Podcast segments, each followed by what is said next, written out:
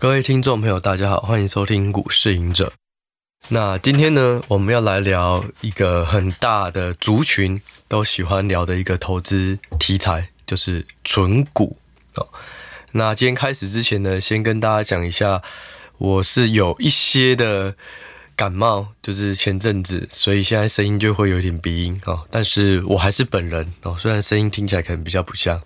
那之所以要聊存股呢，其实就是因为在十月底啊，从七月、八月、九月到了十月底，股价、股市啊，啊，台股从一万七千多回到，甚至有一度跌破一万六。然后我们的 App 里面，我常常都会盯价值股有多少档。所谓的价值股就是标准差，呃，那个本益比未接哦，就是本益比的标准差。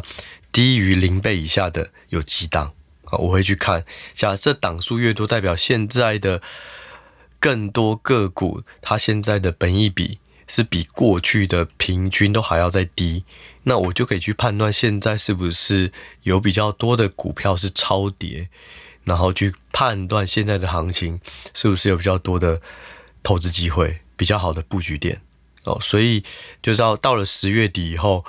比较明显，这个价值股的数量是有增加了哦，伴随着大盘也不断的往下跌，然后甚至纳斯达克也一度的有呃比较大的修正啊，所以想说来聊存股哈，如果你是对于长期投资比较倾向于这种很简单，然后放着就不动的，那这最重要的事情是什么？就是找到比较好的买点哦，所以我想说这一集呢。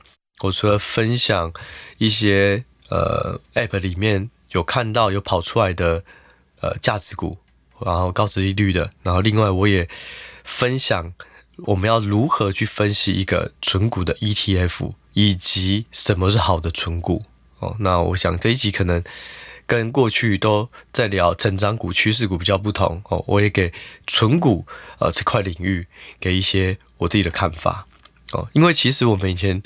在做基金经理人的时候，我们布局就不是只会买成长股，我们一定会分散哦。一批呢就是很冲的哦，攻击型的成长股，然后它的操作频率也稍微比较积极。可是再怎么积极，其实跟个人比的话，哦，跟那些比较积极来操作的全职投资人比的话，其实那个频率还是比较低。所谓的积极，可能就是一季哦，三个月换一次。可是所谓的存股哦，我们以前在做。基金经理人的时候，有一部分也会买存股。为什么？因为我们需要它配息。我们每一年呢，都会有两个预算。每个基金经理人，你都会有资本利得的预算，也会有你的股息的预算。哦，你一年内你必须透过你的持股部位赚到多少的资本利得，也就是利差。哦，卖高买低。哦，那第二个呢，就是股息的预算，就是你一年内你要收到多少的股息。哦，所以其实。我算比较倾向成长股，因为我认为，如果你是全职投资人，你有更多的能力跟时间，其实你追求成长股，然后波段操作，投资效益会更高。当然，它也需要更多的时间、更多的心力，还有更更多的条件。但是，其实存股也是一套呃比较稳、更稳健的方式啦。哦，好，那我们就先开始聊。嗯，我去找了一下，就是说现在目前全球最大的这个高值利率股的 ETF 或是纯股的 ETF，有一档哦，规模非常非常的大，我叫做 VYM 哦，它的股票代号哦 VYM，它是 Vanguard 哦这家公司它所出的 High Dividend Yield 的 ETF，就是高值利率的 ETF，那它的规模呢？好，它的基金规模是五十九 billion，好，billion 就是十亿，所以它就是五百九十亿美金，哦，所以规模超大。那它的殖利率是多少呢？差不多是三点三五个 percent，哦，就一年你会收到三点三八。假设你买这档 ETF，哦，所以这种懒人投资法，然后它基本上又不太会有这种大跌的状况，因为。通常殖利率股的波动也比较小哦，所以就会吸引很多的投资人。像是台湾有越来越多的这种呃高值利率的 ETF 不断的推陈出新哦。不过到底要怎么选呢？什么是好的这种高值利率股？如果你要看，嗯，一个 ETF 好不好？我觉得最重要的事情就是去研究它的成分股，两个啦。其实这两个是同一件事情，去研究它是怎么选股的。像我之前有分享过零零八七八、零零五六，还有他们是怎么选的。哦，那相较而言，我会觉得零零八七八选的会更稳健一点哦，所以你要去了解它的逻辑。第二个就是去找它的成分股是谁，因为成分股表现好，整个 ETF 表现就会好。所以我通常会去看前五大成分股还干嘛，是不是好的公司？好，这是我的方式。那我们就以这个 VYM 为例，我们去简单去研究一下这档 ETF，如果作为纯股来讲的话。是不是好的 ETF？好，那我们就先来看咯。这个 VYM 呢，它的前五大成分股其实占比蛮高的哦，就是说已经占呃，应该说前十大了哈，占二十五趴，所以某个程度来讲，算还 OK，还蛮集中的哦。有一些是非常的分散，那它前十大的成分股就占整体部位的二十五趴。那前五大分别是谁呢？第一大呢是 XOM 哦，就是。艾克森美孚哦，它就是全球非常非常大的石油公司哦，它有做石油，有天然气哦，然后还有跟这种化工领域啊、塑料啊、合成橡胶啊等等都有，所以它基本上就是一个能源股哦。那老实说啦，我会比较没有那么喜欢能源股，因为能源股它会受到油价波动。它会受到景气的供需影响，所以它的营运面就没有那么稳定哦。那第二大呢是 J.P. Morgan 哦，它是美国的最大的银行哦。那银行 OK 哦，因为银行本身营运就算稳健，而且它也算是需要执照的，所以它的进入门槛也是有一定的。然后如果规模越大，相对而言它的竞争力也会越大。所以作为纯股为考量的话，我觉得呃 J.P. Morgan 还 OK。哦，那第三大叫做 Johnson & Johnson，娇生公司哦，娇生顶感觉大家可能比较了解的就是说，诶，它有一些婴儿用品哦，痱子粉啊什么的哦。其实娇生这家公司，我我很喜欢哦，很喜欢，是因为它是全球非常大的医材公司，就是医疗器材，包含手术用的。包含这种你可能需要用到的民生的相关的哦，和医材有很多啦，像是说呃体重机啊、温度计啊，这种都是医材。然后血糖仪啊，哦，你要测血糖会有一根针打下去，然后去吸去抽你的血，去看你的血糖状况，这种都叫医材。可 Johnson & Johnson 很多是用在手术上面的医材哦，甚至台湾有很多公司都帮他代工，所以我其实我觉得医材是一个趋势。好，因为呢，老年化，因为我们的寿命越来越长，所以可能会有更多的手术哦，例如是膝盖哦，你可能有些软骨要换啊，或者是说一些眼睛哦，你要近视啊、白内障啊，各种的。你活到越老，你的身体状况越差，你就会需要越多的呃医疗的这种新的方式。那它所需要的通常都是要更多的手术。哦，简单来讲，我蛮喜欢医材。那 Johnson & Johnson，它就是一个很大的医材公司，所以我会，我觉得第三档，哎，Johnson & Johnson 还不错哦。那第四档 PNG 哦，就是宝侨公司。哦，那宝侨呢，基本上大家应该可能很多人听过宝侨，可是不知道它在干嘛。其实它就是一个很大的民生消费品的一个大品牌，它旗下有太多品牌，例如这种洗发精哦，潘婷哦，例如欧蕾。好，例如这种刮胡刀的，哦，百灵，哦，甚至吉列，哦，甚至电池啊，哦，金鼎电池啊，或是邦宝适啊，哦，这些都是 P&G，哦，所以 P&G 呢，它本身就是民生必需品。那这种东这这个产业，它也受到景气的影响，相对小一点，因为不管景气好坏，你都需要用到刮胡刀，需要用到尿布，需要用到呃，可洗发精等等的。但是它很难有超额利润，因为它的门槛比较低哦。你知道，像你这个都在吃品牌，可是 P&G 它就是全球最大的这种这种快速型消费性产品的品牌之一，所以我觉得也 OK，还不错哦。那在第五个叫做这个 AVGO 哦，也称为 Broadcom 哦，它是一个美国生产通讯晶片的大厂。那我认为这个也算是不错的趋势哦，只是说因为它会比较像科技股，所以当你终端需求好或坏，它一定会有一些营运上的波动。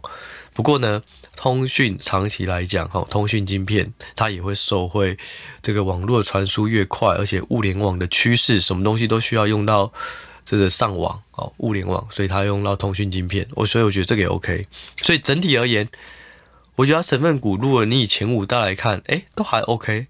除了第一档哦，我可能对于能源来讲，我都一直觉得它是一个波动较大的产业哦，所以。简单来讲哦，前五档我觉得二三四五都 OK 哦，所以以这档来讲的话，整体还行啊，还行哦，因为至少前五档里面有四档我都还算认同。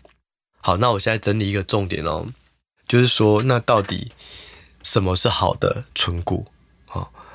对我而言哦，就是营运稳健哦，它不需要营运大幅成长哦，未来有个很大的梦不用。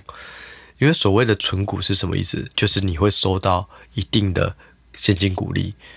那你要收到一定的现金股利，就必须它的前提是这家公司能够不断的有更多的获利，那让它有更多的现金的收入哦，不一定是现金收入了哦，就是获利。你有了获利，你才有办法去配发股息，而不是去举债，而不是去跟股东筹资哦，发现金等等。的方式去凑股利，那这样就没有意义了。你跟我募资，你跟银行借钱，然后再发股利给我，那我干嘛还要还要去拿这股利？因为这个股利是有成本的，你跟银行借钱也需要利息哦。所以最好的股利啊方式，你收到的一定是这家公司它是营运非常稳健的成长。我之前曾经有聊过，就是说。如果我们只看殖利率的话，我曾经做过回测，高殖利率不代表高报酬，投资的报酬率，因为你有一些殖利率并不真实，有一些殖利率就像我说，它可能是举债，有可能是跟股东募款募资，哦，有可能是一次性的因素，因为你卖长哦，所以我有钱，我殖利率很高，这也就是为什么我觉得零零五六比较不好，因为它只有看一年，哦，像之前哦，在二零二。一年吧，那时候就是因为长隆啊这些中钢啊，哇，钢价上涨，所以他们赚很多，所以他们可以配很多股利，所以他就列入这个成分股。可是实际上呢，你应该要看更长久，你才知道这个是一次性还是长，这个比较正常的营运面都表现的不错。那零零八七八，我记得他就是看三年，好，所以这是一些小小的差异，可是这些差异就会导致你选到的成分股哦，存股到底是好或坏。所以呢，我认为最重要的事情，对于存股来讲，不是殖利率有多高哦，殖利率高，它可以是可能四趴以上就算 OK 了哦，但是不一定要到八趴，不一定要到十趴，你要考量更重要的另外一个点是它营运是否稳健，能否按时的发现金股利给你，而不是有一顿没一顿的。哦，我之前有做做过一个回测，就是说。刚讲过，如果你只看现金股利高，然后你把它变成一个投资组合，然后长期去跑，报酬率不怎么样哦，还好。但是如果是现金股利成长股，哦，那这样的话，报酬率其实是还不错的。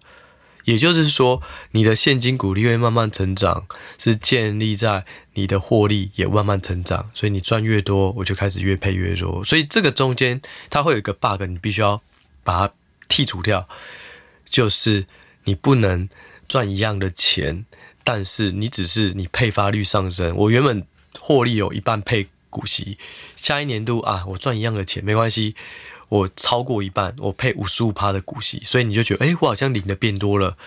那这个要排除的，因为这个是你的配发率往上提，而不是你的获利本身提升。所以我之前做一个回测是，如果一家公司它的获利上升，并且它的股呃现金股利也提高，好，两个一起提高，那它回测这个投资组合其实绩效还不错。那这个它所需要的东西是什么？就是刚刚讲到的根源，也就是营运稳健成长。你必须只有营运稳健成长，你的获利才会稳健的上来，你的股利也能够再持续的配发更多。所以这是我认为你要选一个存股最重要的事情。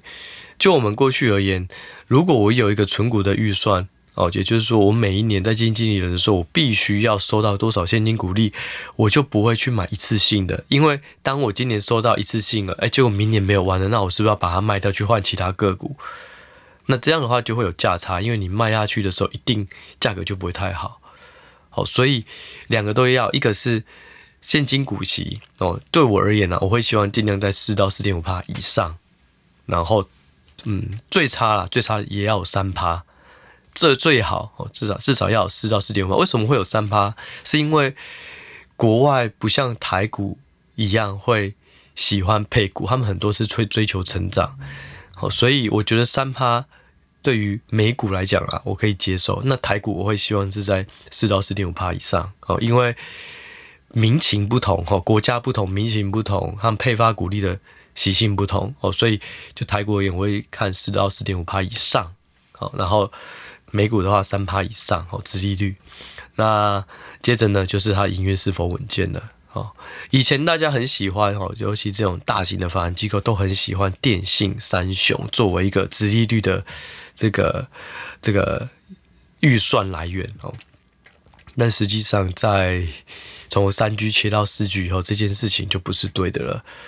啊，这个说来话长了哈，反正总而言之，以前的电信股在很久以前，二 G、三 G 你都可以说它是一个好的定存股，但是四 G 以后竞争激烈，再加上说大家都用 Line 啊，都用免费的通话，你收不到室内电话的钱，然后再加上，嗯，他们本身也需要不断投入更多的资金，例如我要建四 G 基地台，我要建五 G 基地台，我要建六 G 基地台，这个资金能否回收？哦，这个是另外话题。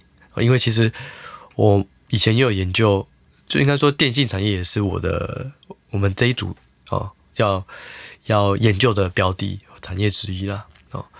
好，那反正就先不说那么多哈。我简单来讲，这里的一个小结论就是说，营运稳健成长，并且配发股息，好，这个是最重要的事。所以你必须要回到，不管是看存股，或是要看好的 ETF，你都要从个股里面去看。到底他们是不是一个稳健营稳稳健营运的公司？哦，那还有一个原因就是说，当如果一家公司的殖利率不错，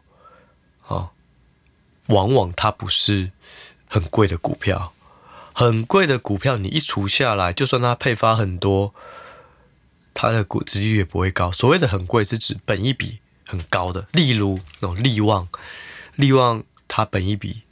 可能正常都是六十到一百倍不等。那你因为值利率的计算方式是什么？是现金股利去除以股价，所以你只要股价相对很高，啊，股价为什么会很高？是因为通常本益比哦。总而言之，那个公司的计算方式就是说，这股票越贵，好，你除下来的每一个每一股能够配发的这个现金股利的比率就会很低。哦，所以通常价值股有一个特色，它本益比通常不会超过二十倍或二十五倍以上，通常不然公司要配发很多很多，你才会有感，哇，它的殖率好高。好，这是一个心得。所以呢，你从价值股，你从本益比低的时候去选，其实有时候就会选到很多不错的存股，尤其在股市大跌的时候，好像。我记得在去年十月那时候，看到技嘉啊，然后那种呃微星啊，然后或是那个就就是一些主机板的公司哦，或是一些 IC 设计的公司，联发科哇，那个殖利率又高到惊人那那其实如果你是一个纯股或是长期投资的角度而言，它就是很好的长期布局机会哦，所以。我会习惯回到我一开始说的，我会习惯去看我的 App 里面的价值股的数量，我会想要去判断，就是说现在相对整体的市场而言，是如果价值股很多，就代表现在的呃投资机会，或者现在相对便宜哦。那从一万七千点多回到一万六千出，哎，发现好像有增加一些哦。所以我们在搭配，如果你去挑一个景气循环相对是底部。哦，准备可能一两年内会往上慢慢翻扬的，哦，或是获利预估会慢慢上去的，啊，这个东西其实也都可以从 F 里面查到哦，那你就可以做一个长线的布局。哦，所以你要先了解你的打法是什么。假设是一个大盘这种上下震荡的过程，没有一个主流股，不过有一些好股票，因为它的景气循环基期是比较低的，所以可能它就会被法人唾弃，被很多人唾弃，因为看不出来有一个很好的好转，因为库存还高。可是如果就像我以前提到，你要去玩景气循环股，你就是看它库存慢慢的下降，它不一定是降到安全水位。慢慢下降，另外 EPS 的下修也开始不再下修了。那时候股价也许它就是比较要慢慢反弹之前的一个比较好的一个底部了。哦，我觉得这些都是很好的搭配。这个就是如果你是要玩资本利得哦，你不是要玩股息的，你就要去判断行情的什么时候会反转。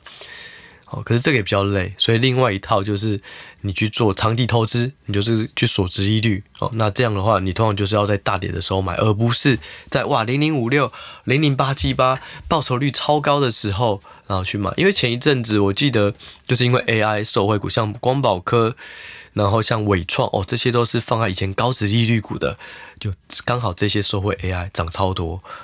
然后那时候有一些人就私讯说，哎。隐者，请问一下，就是说我有买很多的 ETF 这种配殖利率的，可是我原本要赚的殖殖利率，没想到我现在的资本利得赚的比殖利率多很多，那该怎么办？我说你就锁定你要赚的获利，其他卖掉，但是卖掉以后不要急着加码，等到这个殖利率又回来了，因为你上涨殖利率就会下降。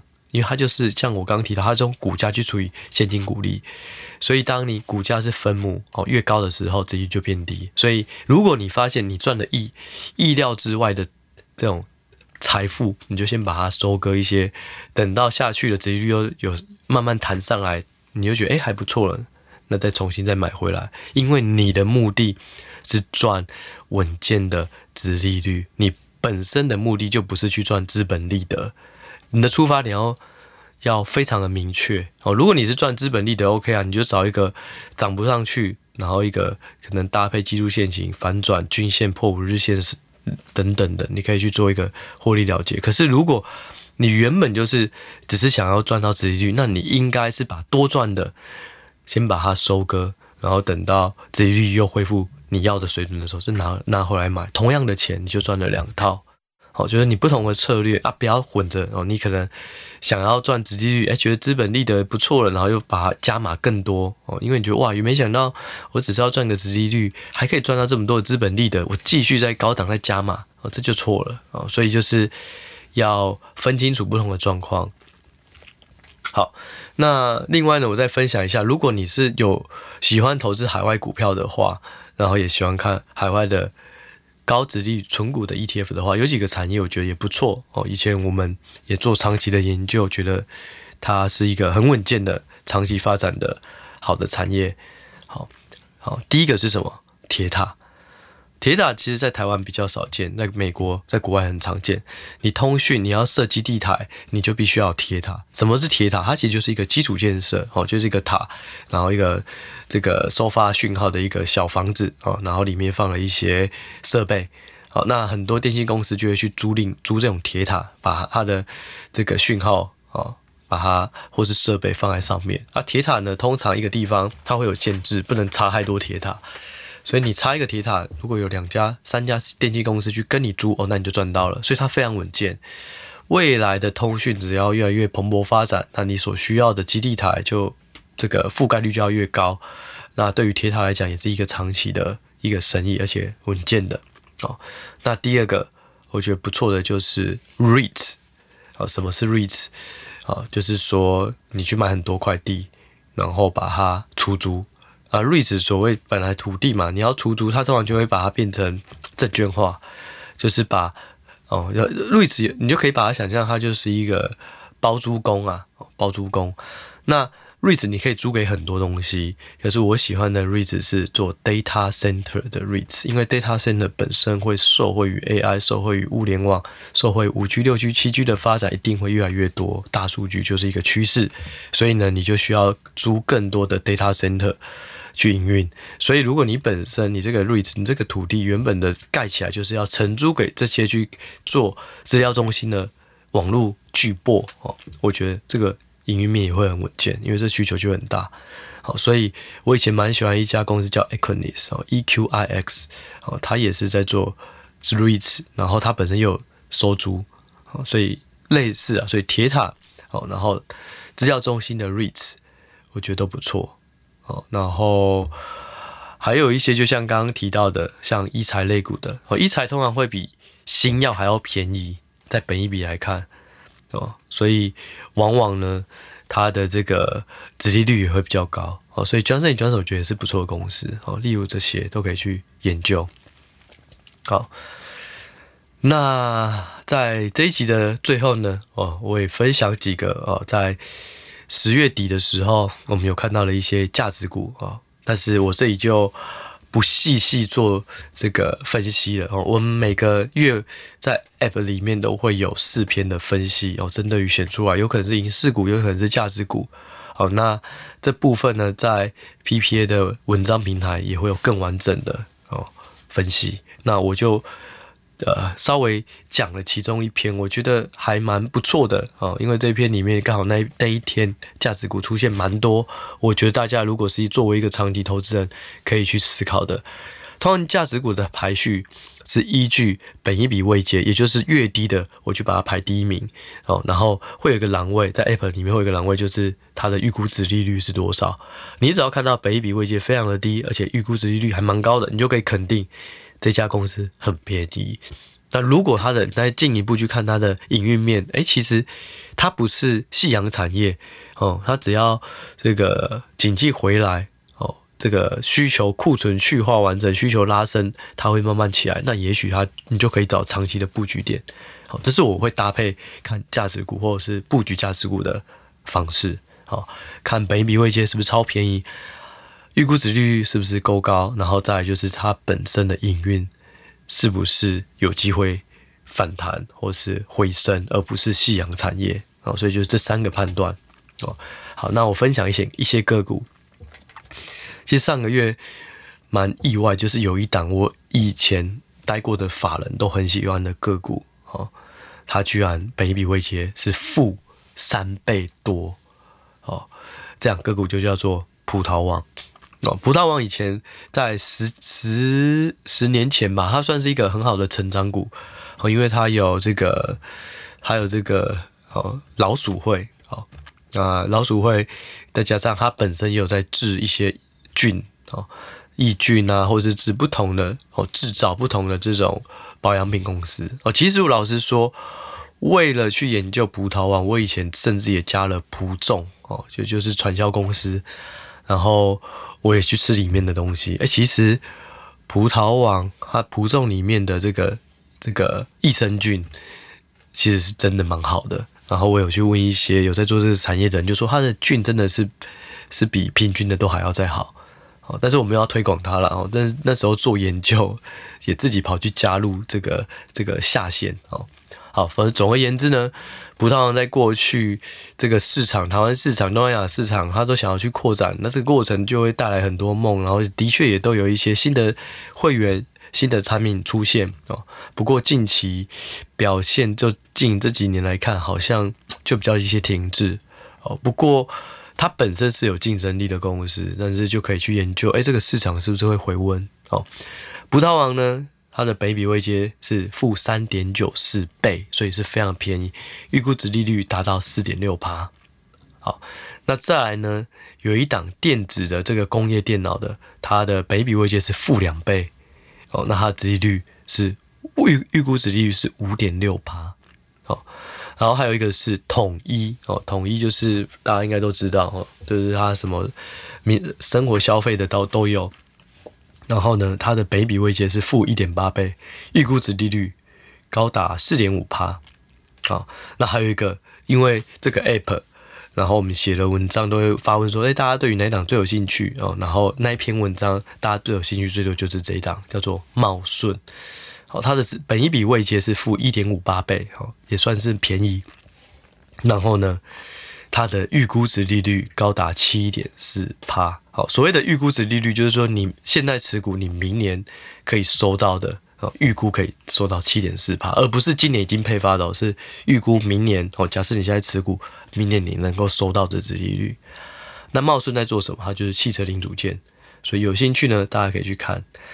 然后还有一档，嗯，也是很高，七点三趴，叫做亿光。哦，亿光它在做 LED，LED 就会比较像是高度竞争，比较有可能会是一个夕阳产业，所以除非它有一个新产品，甚至它有研发 mini 或是 micro LED 应用在新一代的，那也许再说。哦，但是我会在这之前呢，我会比较倾向前面那几个可以去做研究，然后还有一个是联电。哦，联电的本益比未介绍接近负一倍，可是它预估值利率高达七点六趴。哦，那其实联电啊、联发科啊，我以前都有提过，它就是一个景气循环非常典型的公司。哦，当需求不好、库存堆高，股价就会下跌。哦，那可是呢，他们不会死掉。哦，因为它一定会有需求，因为科技在进步，因为 AI，因为物联网，哦，因为这个不同的。五 G、六 G、七 G 哦，这样也也呃发展下去，然后就是一个周期，半导体就是如此。好，所以可是这样有耐心啊，就是如果你通常不是在半导体晶圆涨价的时候才去买这些个股，涨价的时候反而要找卖点，因为他们就是一个周期，它不可能无限的往上涨价，涨到这种天花板突破天花板，不可能，它就是一个周期性的。好，所以你要买周期的性的那种股票，绝对不是在高点的时候涨价的时候才去买，一定是砍价跌价，哎，就开始跌不动了，哎，这时候在盘整没有再跌破了，也许这时候再慢慢去找好的布局点。好，好，那这一集呢，我们就在主要就是介绍不同的存股的这种布局的时机，或怎么判断一个好的存股。好，那在最后呢，哦，我就分享一个我们的算是新的活动了，也是搭配 Press Play 啊、Press Play 呢，它在十一月开始有呃邀请不同的创作者，你们要不要试阅的功能，让更多人可以去看你们的文章？好，那我们有加入这个试阅功能哦，试阅的活动。这个试阅呢，就是说你可以有三天的这个试阅。的时间，然后你可以选不同的方案。那我们提供两个方案，一个是这个每日的这个盘式雷达的方案，以及另外一个是呃这个初出茅庐的方案。它可以看这个每周的操作想法，还有基本面跟技术面的文章哦。所以我们有提供这两个方案。那如果大家有兴趣的话呢，可以从今天到十一月底哦，十一月三十一号去试阅哦，然后有三天可以试阅。那如果你有兴趣的话，我们也提供哦，在前前七天哦，在第一个礼拜，十一月一号到十一月七号，提供首月订阅这个九五折的优惠哦。所以如果有兴趣看文章的哦，可以欢迎试阅。好，那如果是想要订阅的话，也可以把握在十一月七号前做订阅。好，那我们这一集呢，我们就先聊到这里。那关于这个活动的内容呢，大家也可以参考资讯栏的连接。那我们就先聊到这了，我们就下一集再见，拜拜。